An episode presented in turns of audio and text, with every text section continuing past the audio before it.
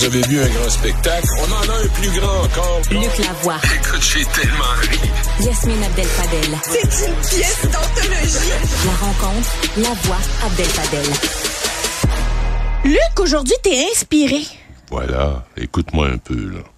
Ô chère, ma chère, femme que j'ai aimée et perdue, c'est toi dans cette heure humide que j'évoque et fais chant. Comme un vase, tu abritas l'infinie tendresse, et l'oubli infini te réduisit en miettes comme un vase. Ouais. J'ai faim de tes cheveux, de ta voix, de ta bouche. Sans manger, je vais par les rues et je me tais. Sans le soutien du pain et dès l'aube, hors de moi, je cherche dans le jour le bruit d'eau de tes pas. Je suis affamé de ton rire de cascade et de tes mains couleur de grenier furieux. Oui, j'ai faim de la pâle pierre de tes ongles. Je veux manger ta peau comme une amande intacte. Tabarouette, à quelle heure t'as dormi hier, toi? On est loin de pique puis banane.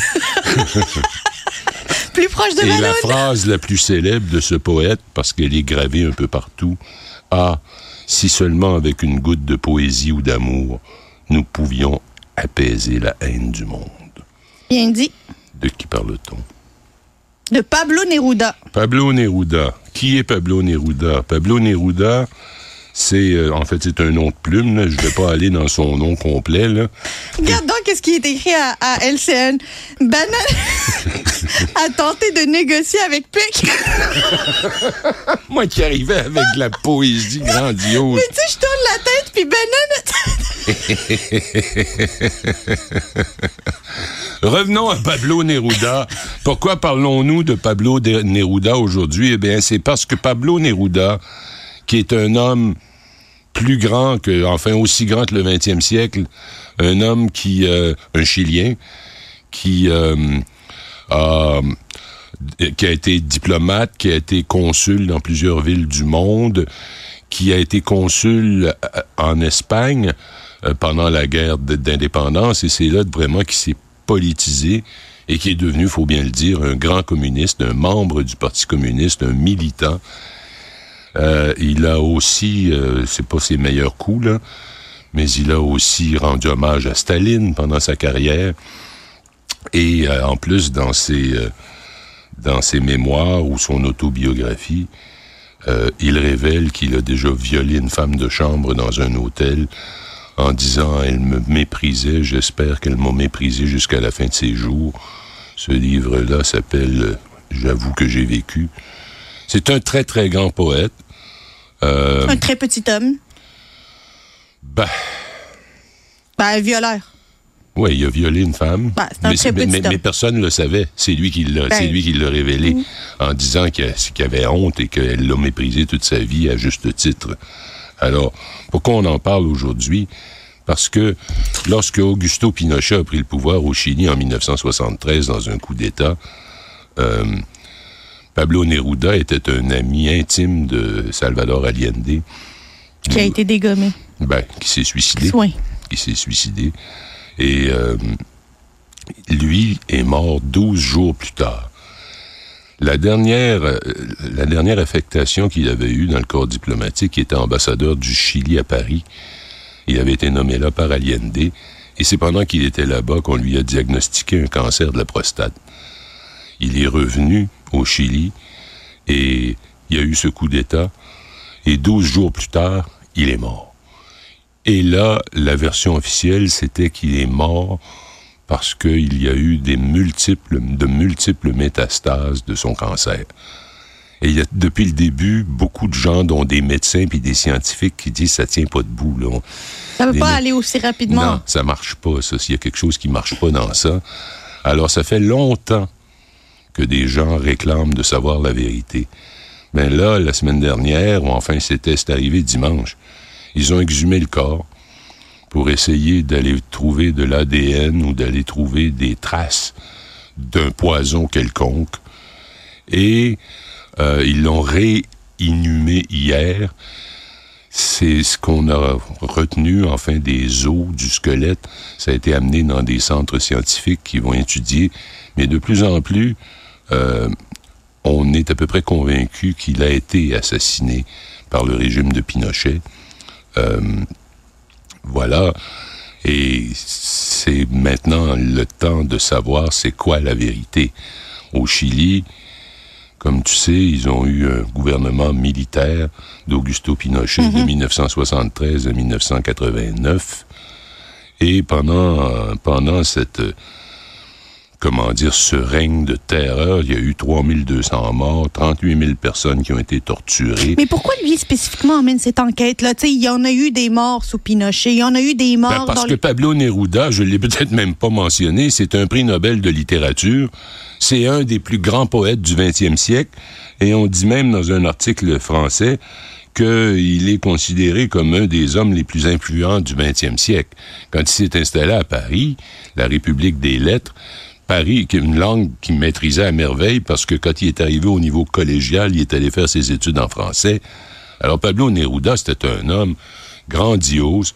C'était aussi un poète très politisé, très politique, Très militant. très militant, très à gauche, extrême gauche même. Mais c'était aussi celui qu'on a appelé le poète de l'amour. Certains l'ont même appelé le poète de l'érotisme. Alors il a beaucoup écrit sur l'amour. Il a beaucoup écrit sur, euh, comment dire, le désir, sur euh, euh, son amour des femmes qui était extrêmement connu. Un peu maladif. moi, quand j'étais au Chili, j'étais au Chili, à un moment donné, j'avais un mandat, là, quand j'étais consultant. Je suis allé au Chili quatre ou cinq fois. Je suis allé voir sa fameuse maison où il serait mort et où il est effectivement inhumé, Isla Negra, qui est une maison, ma foi, assez modeste, mais avec des, des, des, des sculptures assez im- immenses autour. Et c'est surtout une falaise qui donne sur la mer. Et la mer vient frapper dans les falaises. Puis tu vois les gouttes d'eau voler très, très, très haut. Il y a quelque chose de poétique de Ben, voir là où il a vécu. Ben, très, très ça. inspirant. Et euh, moi, j'ai toujours adoré Pablo Neruda à cause de sa poésie, certainement pas à cause de son communisme. Mais, C'est euh, vrai, ça. Toi qui aimes les communistes? ah, moi, j'adore les communistes. non. Alors, Pablo Neruda, va-t-on enfin savoir la, ré- la, la vérité sur sa mort?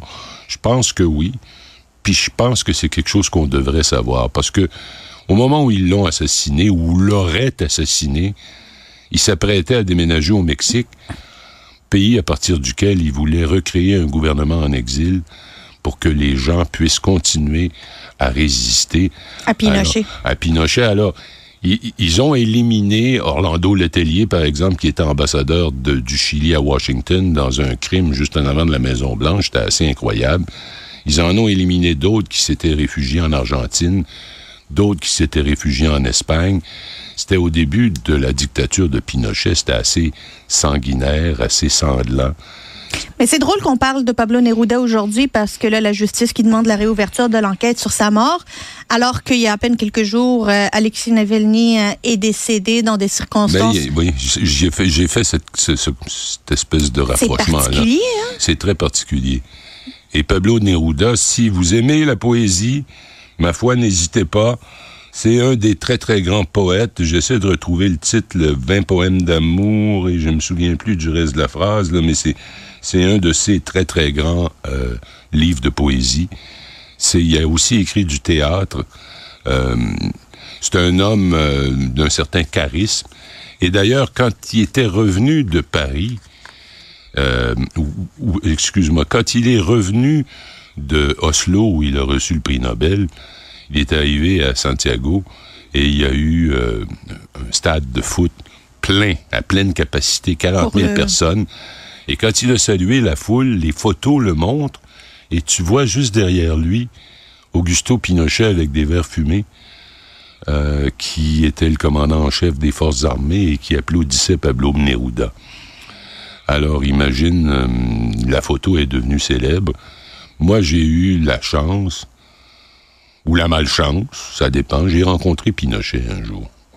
Et euh, oui, oui, parce que tu sais que au Chili, quand Pinochet a quitté le pouvoir, c'est parce qu'il y a eu un référendum qu'il a accepté de tenir sur une nouvelle constitution. Et on penserait que les gens ont voté à 85% parce que le vote a été correct. là. Il y avait des observateurs internationaux. Euh, en fait, le vote euh, en faveur d'une nouvelle constitution, donc de dire à, à Pinochet votant, là, c'était quelque chose comme 54, comme, tu sais, Ok, 50 c'était serré quand même. C'était serré parce que c'est un pays très, très polarisé, qui l'a toujours été, Encore aujourd'hui? qui l'est sûrement encore aujourd'hui. C'est un pays très différent des autres pays d'Amérique latine. Oui, c'est vrai. C'est un pays, en fait, de culture plus germanique. Un peu comme l'Argentine. Un peu comme l'Argentine. L'Argentine tire plus ses racines de l'Italie, bien qu'il y ait une présence allemande. Oui. Mais là-bas, au Chili, c'est très, très évident. Quand tu vois, par exemple, le matin, la relève de la garde devant la Moneda. Pas qui- mal. euh, Ben, tu vois l'armée allemande. C'est incroyable. Alors, il y a beaucoup de gens, puis il y a- y, eu beaucoup de Français aussi qui ont, qui ont pris racine là-bas, les Letelliers, par exemple. C'est vrai qu'il y a beaucoup de familles, euh, noms de famille aussi, euh, qu'on entend Ben qui, oui, viennent, dans euh, qui viennent de la vieille Europe. Son, son vrai, son, son, vrai nom, là, pas son nom de plume, c'est Ricardo Eliezer Neftali Reyes Bazoalto. Alors, je sais pas c'est quoi l'origine, mais j'y vois quelque chose de probablement Eliezer, ça fait un peu allemand, n'est-ce pas? C'est vrai. Alors, Pablo Neruda, on saura enfin, je pense qu'on saura enfin La vraie raison de son décès. la vraie raison de son décès, et ce sera une autre page de tournée pour le Chili, un pays qui a eu un boom économique depuis, où les gens se sont fortement enrichis, mais il y a encore une classe euh, Pauvre, euh. pauvre, très très pauvre, euh, qui il y a- il y a là-bas c'est un pays, par exemple, là, tu parles d'Amérique latine, au Chili il n'y a pas de corruption. La corruption, même sous Pinochet, même après, il n'y a pas de corruption. Mais des conflits d'intérêts, c'est écœurant, là Gros comme le bras. ben, il y a à peu près 10 personnes qui possèdent tout. Les journaux, la télévision, les usines, les ceci, les cela. Évidemment, c'est pas de la corruption, mais je veux dire, c'est comme un, un abus de pouvoir incroyable. Mais ça reste un pays magnifique, surtout si on descend vers le sud. Et nos amis chiliens aiment toujours dire chi chi chi, le le le, viva Chile. Viva Chile. Luc On- Lavoie. On a beaucoup de Chiliens à Montréal. Oui, on les salue d'ailleurs. On les salue d'ailleurs, puis on leur euh, transmet notre amitié. Absolument. Luc Lavoie, toujours un plaisir. Au revoir. Ballon.